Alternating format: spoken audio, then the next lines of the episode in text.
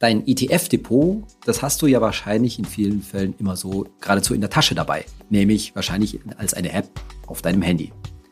Aber ist es nicht auch ein bisschen gefährlich, weil so eine App ist ja dann schnell angetippt und dann schaust du ziemlich oft in dein Depot. Und vielleicht fragst du dich jetzt, naja, wo ist denn das Problem?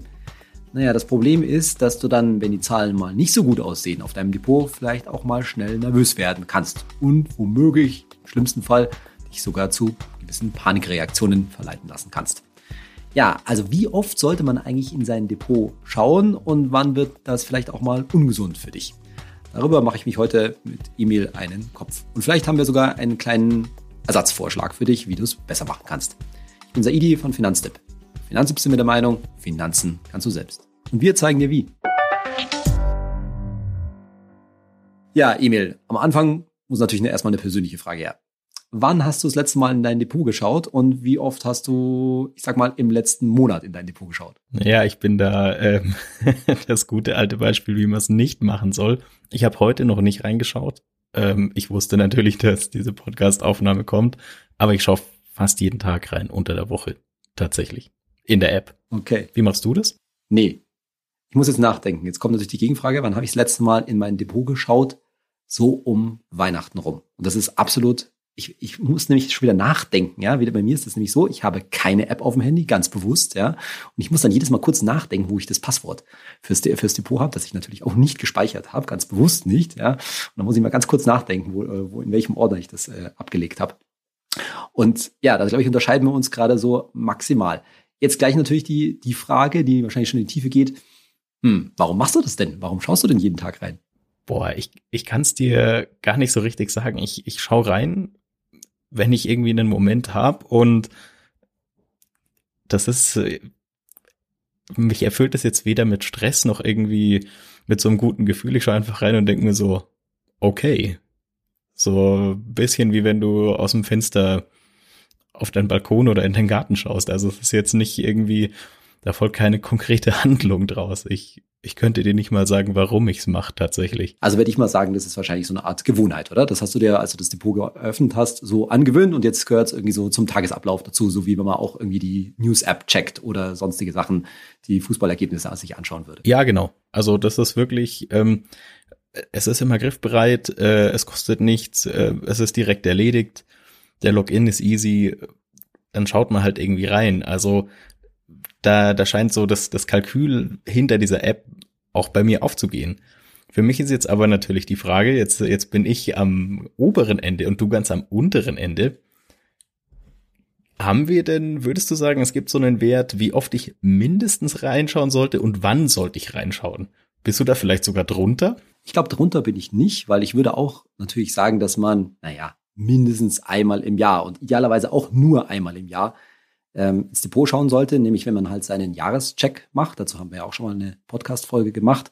Also sprich, wenn man halt einmal im Jahr seinen Kassensturz macht, dabei vielleicht auch seine Vermögensbilanz macht. Ja, wenn du also, liebe Hörerinnen, liebe Hörer, mal eben Geld zählst im wahrsten Sinne des Wortes und dabei auch vielleicht Rebalancing betreiben willst. Darüber hatten wir ja auch schon, auch schon gesprochen. Das heißt, wenn du sagst, ah ja, jetzt ist mir das Depot ein bisschen aus dem Ruder gelaufen oder umgekehrt, ich traue mich auch, da ein bisschen mehr reinzuschieben. Ich überprüfe vor allen Dingen auch meinen ETF-Sparplan. Ist das schon in der Höhe, wie ich es eigentlich sollte, oder kann ich da sozusagen auch mal eine Anpassung machen? Und klar, natürlich gibt es bestimmte, aber Achtung, persönliche Ereignisse, wo man vielleicht reinschauen muss. Also wenn man zum Beispiel, ja, vielleicht wirklich zu einem krassen Geldsegen gekommen ist, irgendwie eine krasse Gehaltserhöhung bekommen hat, geerbt hat oder sowas in der Richtung. Oder auch, ja, so ein Worst Case, ja, dass man irgendwie echt in einer finanziellen Krise ist, zum Beispiel seinen Job verloren hat oder sowas. Aber selbst da würde ich sagen, ja, eigentlich sollte man immer oder solltest du immer so aufgestellt sein, dass auch solche, ja, fast schon Worst-Case-Ereignisse abgefedert sind. Denn genau für so einen Fall, ne, dann sagt, okay, boah, ich habe jetzt meinen Job verloren und womöglich habe ich sogar ein, zwei Monate, die ich irgendwie ein bisschen finanziell überbrücken muss. Naja, da genau für sowas ist natürlich ein Notgroschen auf dem Tagesgeldkonto da. Klar, vielleicht muss man dann mal auch mal einen Sparplan anpassen, dass man sagt, okay, ich nehme jetzt mal einen ETF-Sparplan ein Stück weit runter, weil ich mein Tagesgeldkonto wieder stärker auffüllen muss. Das wäre natürlich dann ein Grund, ins Depot zu gehen. Aber ganz ehrlich, recht viel öfter sollte man es nicht machen und schon gar nicht, und das ist halt, da werden wir bestimmt auch heute öfter drüber reden, schon gar nicht durch ja nicht persönlich, also durch externe Ereignisse getriggert. Also mit anderen Worten, du schaust irgendwie in der News-App nach, dass irgendwie eine große Bank gerade pleite gegangen ist oder womöglich sogar ein Land oder dass irgendwie die große Wirtschaftskrise ausgebrochen ist und dann ist der nächste Schritt sofort, oh, jetzt muss ich mal mein Depot schauen. Naja, und dann, dann hast du in dein Depot geschaut und stellst leider un, ja, unliebsamerweise fest, dass da ein paar nette rote Zahlen aufgelaufen sind.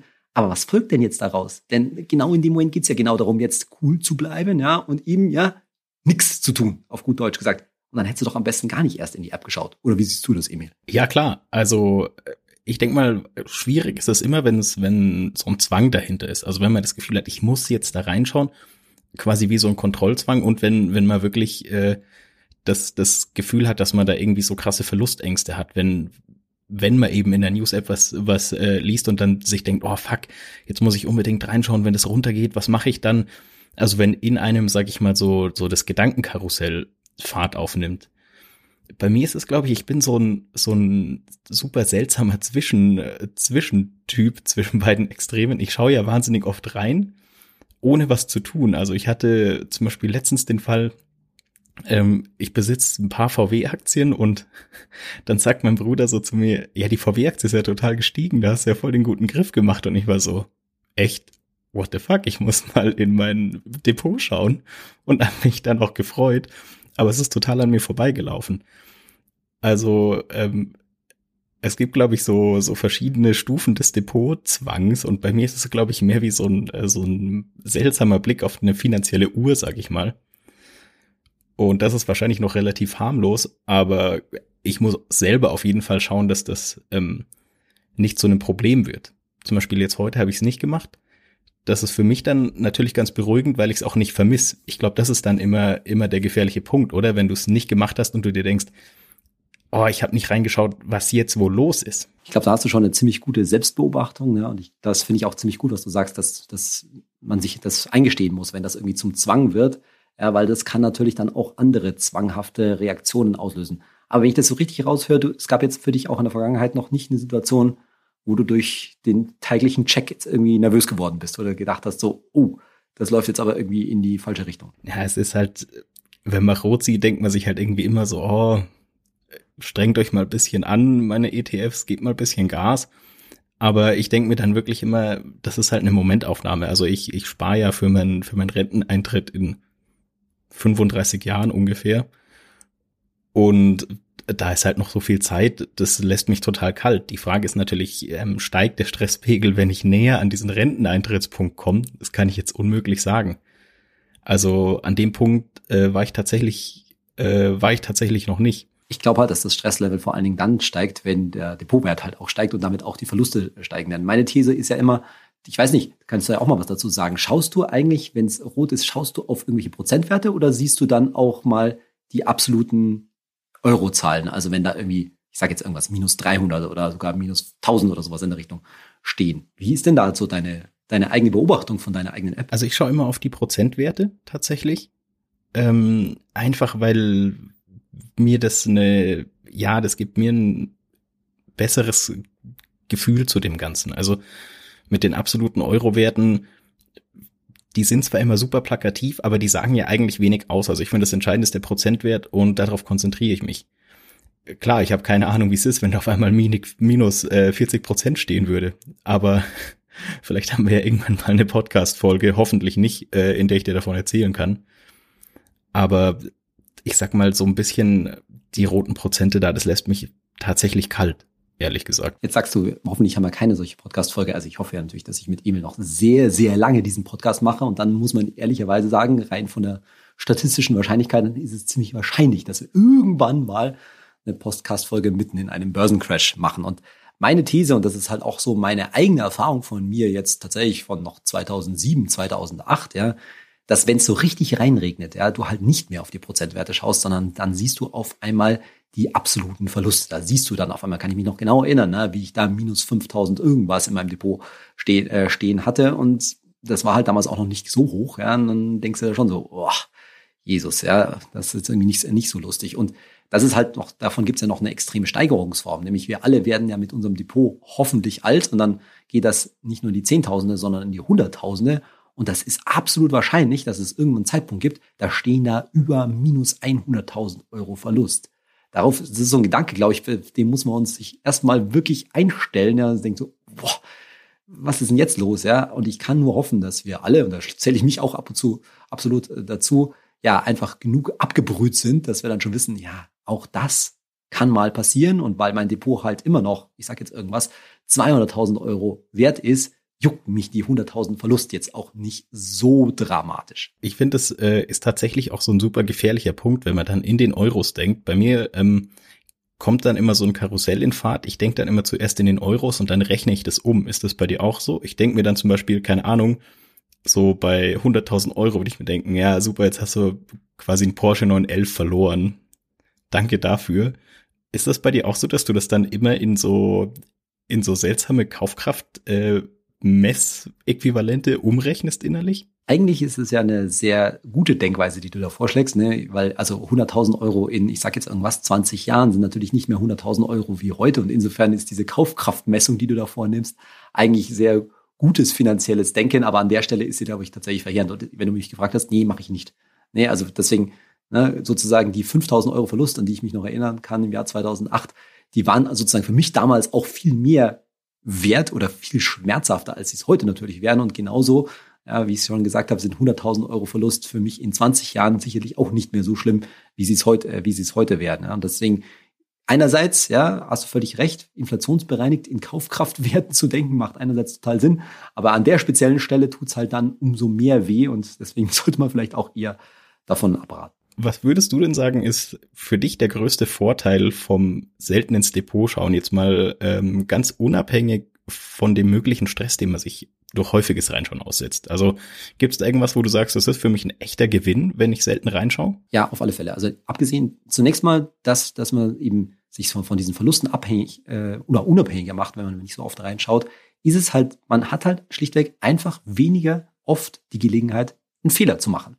Also das muss man sich immer klar machen. Mit jedem Trade, mit jeder Kauf oder jedem Kaufen oder Verkaufen ist grundsätzlich eine Entscheidung verbunden.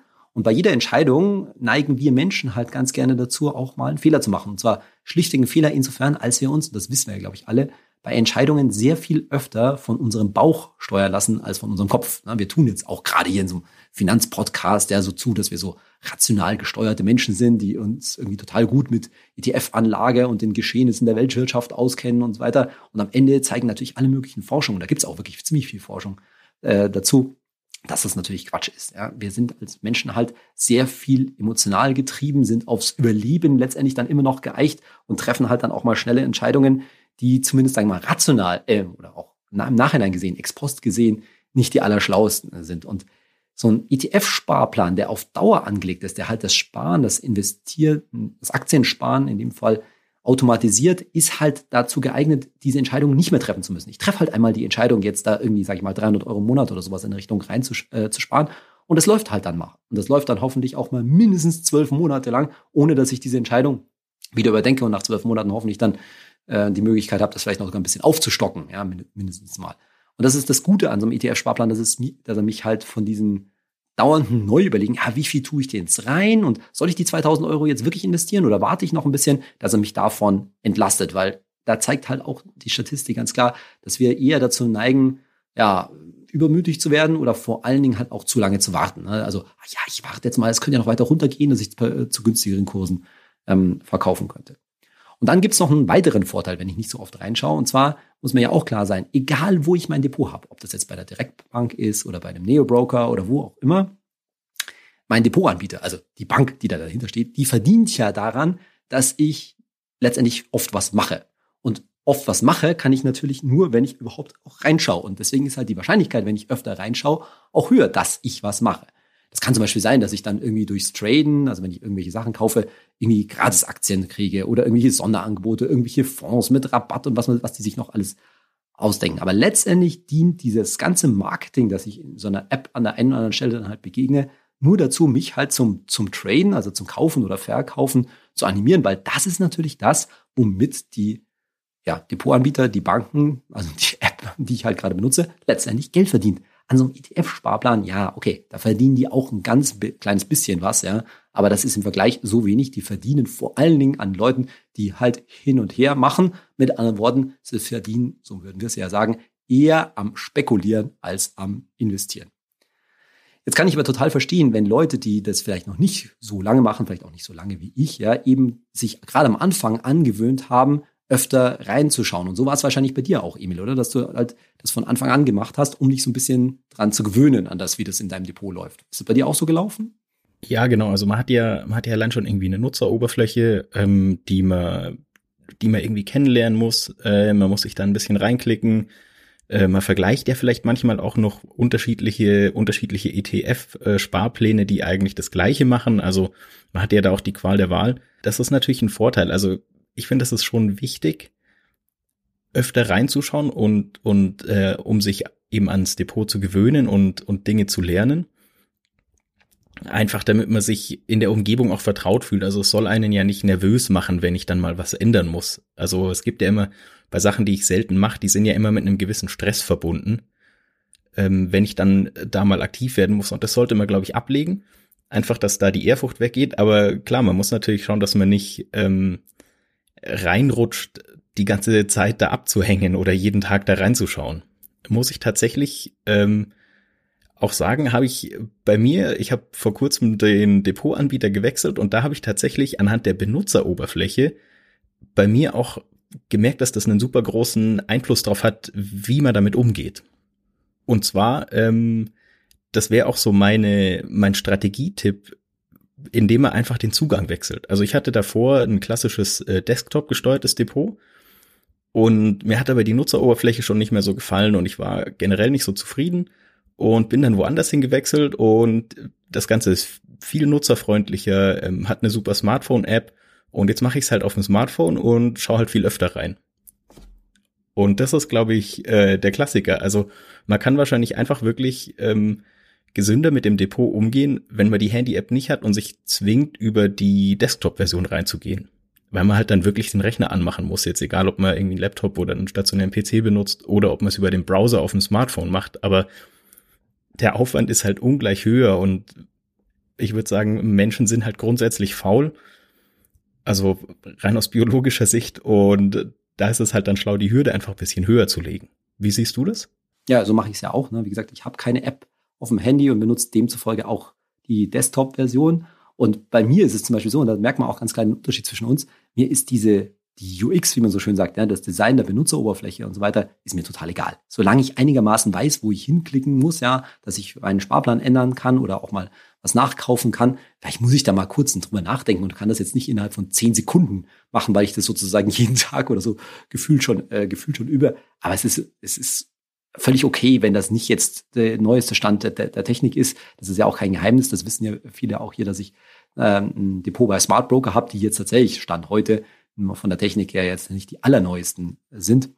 Aber es funktioniert alles. Ich finde alles, was ich, äh, was ich brauche. Und das passt auch, äh, passt auch völlig. Und deswegen kann ich das nur unterschreiben, ne, dass man so diese, diese Hürde ja, für sich selber ein bisschen ein Stück weit höher hängen kann. Und ja, da hast du schon einen entscheidenden Punkt angesprochen. Ne? Solange ich mich ja selbst halt noch im Griff habe, was die Benutzung meiner Smartphone-App angeht, ist es alles okay. Aber da muss man halt, musst du, liebe Hörerinnen, liebe Hörer, wirklich ehrlich zu dir selber sein. Ja, wenn du merkst, eigentlich ich, hätte ich mich da vor allen Dingen in der Krisensituation nicht wirklich im Griff, dann würde ich auch äh, eben sofort zustimmen. Dann ist es wahrscheinlich besser, das Ding zu installieren und auf den Desktop äh, überzuschwenken, auch wenn solche ja, Selbstcoaching-Maßnahmen manchmal einem selbst so ein bisschen komisch vorkommen. So, ich verkaufe mich ja irgendwie jetzt selbst verblöd. Nee, nee, nee. Das ist schon völlig in Ordnung, ja, weil da geht's auch um wirklich wichtige Entscheidungen, dass du nämlich nicht im entscheidenden Moment, ja, äh, die, die schwache Knie kriegst und dann wirklich einknickst, wenn es wahrscheinlich, so war es ja zum Beispiel während Corona, ja, geholfen hätte, nur eine Woche oder sowas in Richtung nochmal zu warten und dann hätte man schon gesehen, dass die Kurse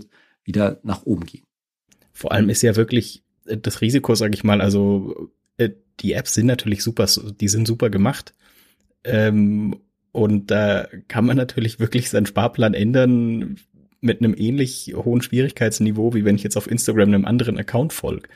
Und da ist halt die Frage, ob man, ob man sich das dann selber so leicht machen sollte. Bin ich, bin ich ganz bei dir. Ich glaube auch, dass das eine, also es wird einem an der Stelle fast zu leicht gemacht, weil eben, und das muss man ja wieder erkennen, was ist das Anreizsystem dahinter oder was ist die Intention dahinter? Naja, nochmal, weil die, diejenigen, die die App machen, vor allen Dingen daran verdienen, dass man oft reingeht und natürlich auch oft was macht. Das ist das eigentliche Geschäftsmodell, was sich auf deren Seite dann auch skalieren kann.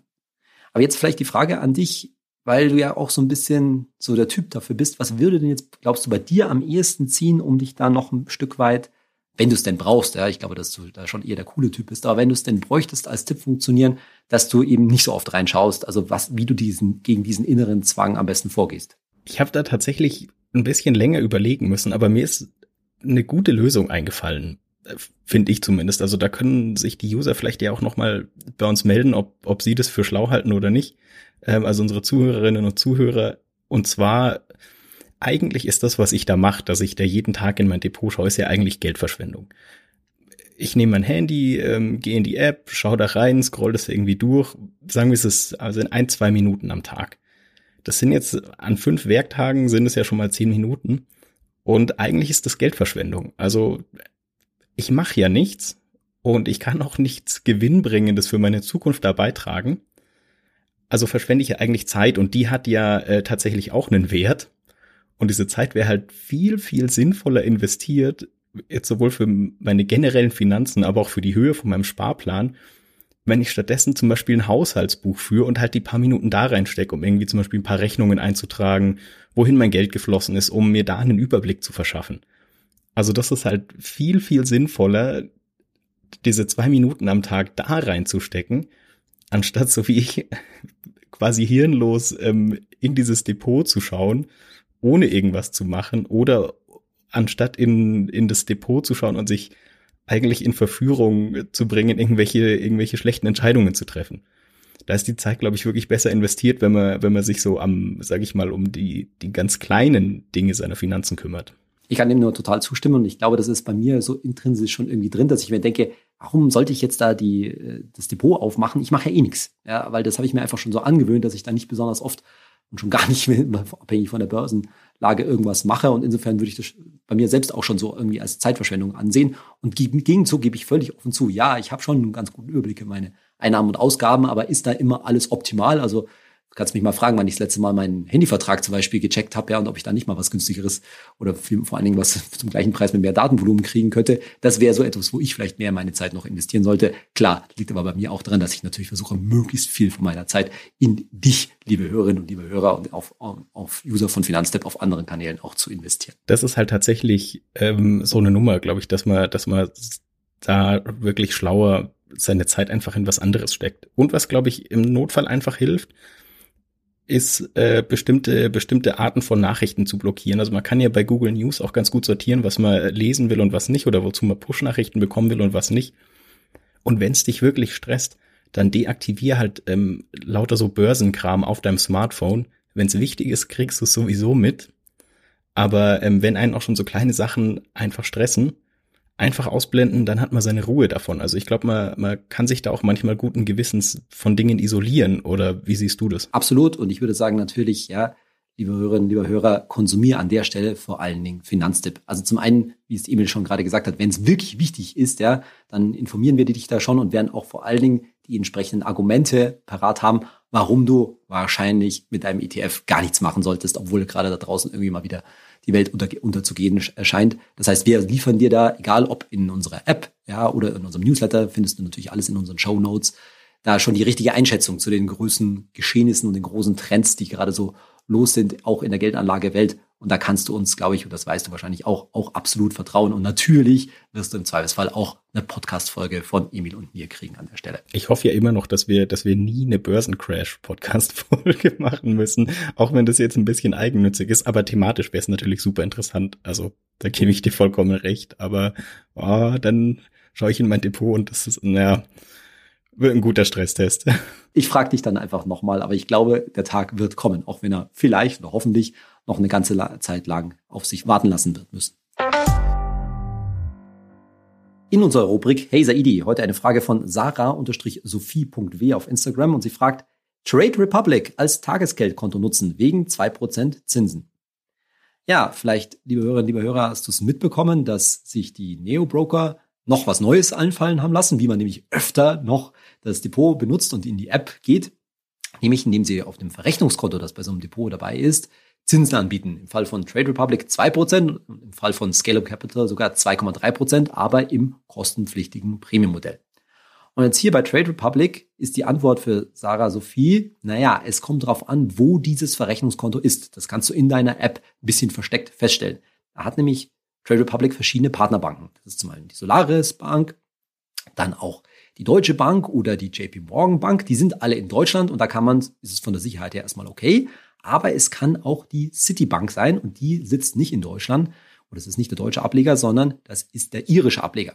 Und im Fall von Irland, das ist jetzt nochmal keine Katastrophe, aber die irische Einlagensicherung, weil der irische Staat jetzt nicht ganz so eine gute Bonität, also nicht eine, eine gute Zahlungskraft, könnte man sagen, haben wie Deutschland, sehen wir das so ein bisschen risikoreich. Das heißt, wenn es die Citibank ist, bei der dein Verrechnungskonto liegt, dann würde ich da zumindest mal keine großen Geldbestände dauerhaft parken.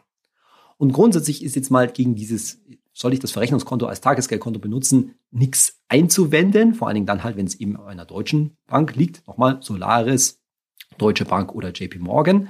Aber das hat natürlich zwei Fallstricke. Zum einen kann es so sein, dass natürlich Trade Republic und im anderen Fall übrigens auch Scalable Capital damit Geld erstmal zu sich holen wollen. Und die werden dann versuchen, wahrscheinlich dich zu verleiten, dieses Geld halt zu investieren und vielleicht auch in Sachen zu investieren, in die du vielleicht nicht investiert investieren wollen würdest, weil es auch vielleicht zu gefährlich ist. Das heißt, da kann man dann schon darauf warten, dass die diversen Werbeaktionen auf dich zukommen. Da solltest du halt dann auch nicht schwach werden. Und andersherum kann es sein, dass du dich vielleicht nicht traust zu investieren. Dass das nämlich erstmal so ein bisschen, ja, so ein Alibi ist, ah ja, jetzt habe ich da bei 2% bei, bei Trade Republic hingeschoben und eigentlich sollte ich, weiß ich genau, ich sollte damit davon zumindest einen Teil in ETF schicken, stecken, aber das traue ich mich halt gerade nicht, weil es irgendwie gar nicht so gut aussieht an der Börse oder weil die Kurse mir noch nicht genug gesunken sind und dann lasse ich es irgendwie über Gebühr lange auf diesem Tagesgeldkonto bzw. auf dem Verrechnungskonto liegen und das ist natürlich auch nicht der Sinn.